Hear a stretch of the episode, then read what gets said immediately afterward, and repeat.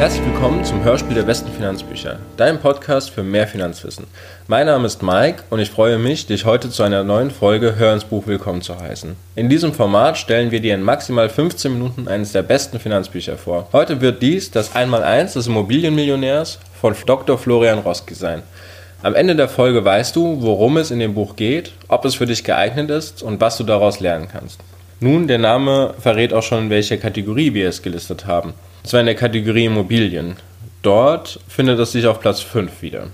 Das Einmaleins des Immobilienmillionärs, nun, der Name ist auch schon Programm. Das Einmaleins verspricht Basiswissen und ein Grundlagenbuch. Und so ist es auch. Es ist optimal für Einsteiger geeignet, die sich mit dem Immobiliengeschäft, mit der Immobilienfinanzierung bzw. mit dem Investieren in Immobilien beschäftigen möchten. Und so ist das Buch auch aufgebaut. Dr. Roski beginnt mit einer Musterimmobilie. Dort sind alle wichtigen Kennzahlen aufgelistet, die er im Verlauf des Buches immer wieder benutzt und auf die er immer wieder zu sprechen kommt. Und dann werden bestimmte Fragen gestellt. Also zum Beispiel, was ist der Mindestanspruch an der Rendite, die er fordert? So, das sind irgendwo zwischen 6 und 7 Prozent und auch damit wird immer weiter gerechnet. Außerdem verspricht er zu Beginn des Buches, dass Renditen von über 20 Prozent zustande kommen. 6,5 Prozent sind dann natürlich deutlich geringer. Aber wie er auf diese 20 Prozent kommt, erklärt er auch innerhalb dieser Musterimmobilie und den entsprechenden Rechnungen. Dazu sei nur das Stichwort äh, gesagt, Eigen- und Fremdkapital.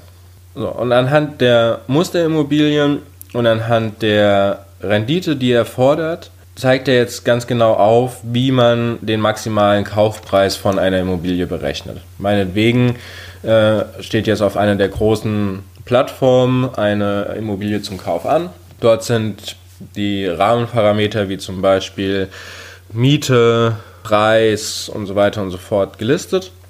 Und bevor eine Besichtigung stattfindet, kann hier schon ausgewählt werden, ob sich denn diese Immobilie rentieren würde oder nicht und wie weit das eigene Angebot, also damit man die 6,5% Rendite auch bekommt, sich von den Vorstellungen des Verkäufers unterscheiden. So, und dabei sagt er, dass er keine Kompromisse macht. Also auf keinen Fall von der Zielrendite abweichen, denn was bringen einem dann zweieinhalb oder drei Prozent? Das bekommt man auf andere Weise eben auch hin und das dient auch nicht dem schnelleren Vermögensaufbau. So, das ist schon ganz schön viel Information, was eben überhaupt vor der Besichtigung oder vor dem Kauf der Immobilie getätigt wird oder was du an die Hand bekommst. Und dann geht es eben weiter, dass er ähm, zum Beispiel auch eine vollständige Liste darstellt, welche Unterlagen du beim Bankgespräch brauchst. Das ist total hilfreich. Also das haben wir auch bei unseren eigenen Bankgesprächen gemerkt. Ähm, wir sind auch mit einer vollständigen Mappe dort aufgeschlagen, hatten alles in Kopie. Das heißt, unsere Bankmitarbeiterin, die für uns verantwortlich war, hatte keine Arbeit mehr, sondern konnte alles äh, eingeben und das hat uns dann, wenn wir die nächste Finanzierungsanfrage hatten, auch schon direkt weitergeholfen. Außerdem behandelt er recht ausführlich, wie ein optimaler Mieter aussehen sollte und welche Eigenschaften er haben sollte, äh, welche Unterlagen er vom Mieter fordert, äh, weist aber auch ganz klar darauf hin, dass ein Mieter diese Unterlagen auch nicht vorzeigen muss. Allerdings hast du natürlich auch das Recht der Vertragsfreiheit, das heißt, du musst nicht jeder Person, die bei dir anfragt, direkt einen Mietvertrag geben. Und ähm, dann sagt er immer noch, wie du diesen optimalen Mieter findest. So, kommen wir zu ein paar Hardfacts von dem Buch. Das Buch hat 103 Seiten und ist in insgesamt sieben Kapitel aufgelistet. Von den Kapiteln habe ich jetzt schon einige angerissen, wie das funktioniert. Allerdings klingt das jetzt erstmal ein bisschen ähm, wenig, 103 Seiten. Allerdings kommt Dr. Roski sehr schnell auf den Punkt. Also im Gegensatz zu seinen amerikanischen Kollegen, die da teilweise immer wiederkehrende Beispiele reinbringen und dort sich im Kreis drehen, das ist in diesem Buch alles nicht zu finden. Also er beschränkt sich wirklich in diesen 103 Seiten auf das absolut Wesentliche, äh, was dir zum Einstieg nützlich ist, ja, was du zu dem Einstieg wirklich brauchst. Und er verzichtet damit auch auf 1000 Ausnahmen. Also es gibt nicht hier eine Abzweigung und dort eine Abzweigung. Und das macht dieses Buch eben sehr, sehr schlank. Bedeutet aber auch, dass du alle relevanten Informationen, die du jetzt zum Kauf von der ersten Immobilie benötigst, in einem Buch zusammengefasst hast. Und dieses auch gut durchblättern kannst, beziehungsweise mal wieder nachschlagen kannst. Also du hast nicht lange Suchwege, wie das meinetwegen jetzt bei einem Buch von 300 bis 500 Seiten der Fall wäre. zum Beispiel Nutzen, den wir aus dem Buch sehr stark rausgezogen haben, ist eine Kalkulationstabelle für den Cashflow. Äh, diese ist sehr strukturiert und ermöglicht bereits vor der Besichtigung einzuschätzen, ob sich die Investition lohnen wird oder nicht. Also das heißt, bevor ich auf 1000 äh, Besichtigungen gehe, um dann im Nachhinein irgendwann festzustellen, naja, also eigentlich funktioniert das vom Cashflow her nicht, eigentlich funktioniert das von der Rendite her nicht, kann das anhand solcher einfachen Tabellen schon von zu Hause aus entschieden werden und erübrigt damit einfach sehr viel Arbeit. Dann, damit du auch ein Gefühl dafür bekommst, wie dieses Buch äh, geschrieben ist und was dich erwartet, habe ich hier einen Absatz herausgesucht, der sich mit den drei Seiten der Immobilieninvestition beschäftigt. Und den würde ich jetzt einfach mal kurz vorlesen. Ich habe bei vier Banken angefragt, bis ich die eine gefunden hatte, die sich dann endlich bereit erklärt hat, mich und mein Objekt zu finanzieren.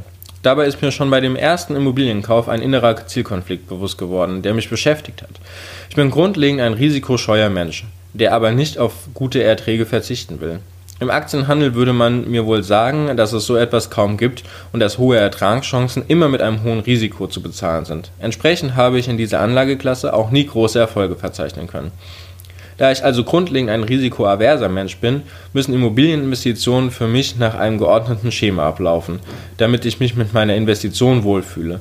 Der Zielkonflikt bei einer Investition findet für mich zwischen den Bereichen Sicherheit, Rendite und Liquidität statt was ich im Folgenden zur Illustration als Immobilieninvest-Dreieck bezeichne. So, und dann habe ich noch einen Absatz rausgesucht zur Mieterfindung.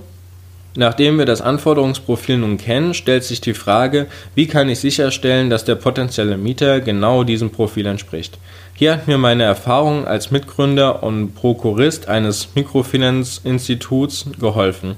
Denn beim Thema Geld verleihen zählt das gleiche Anforderungsprofil. Man überlässt ein Gut, im Fall der Mikrofinanzierung ein Darlehen und erhält als Preis für die Überlassung eines Kreditzins.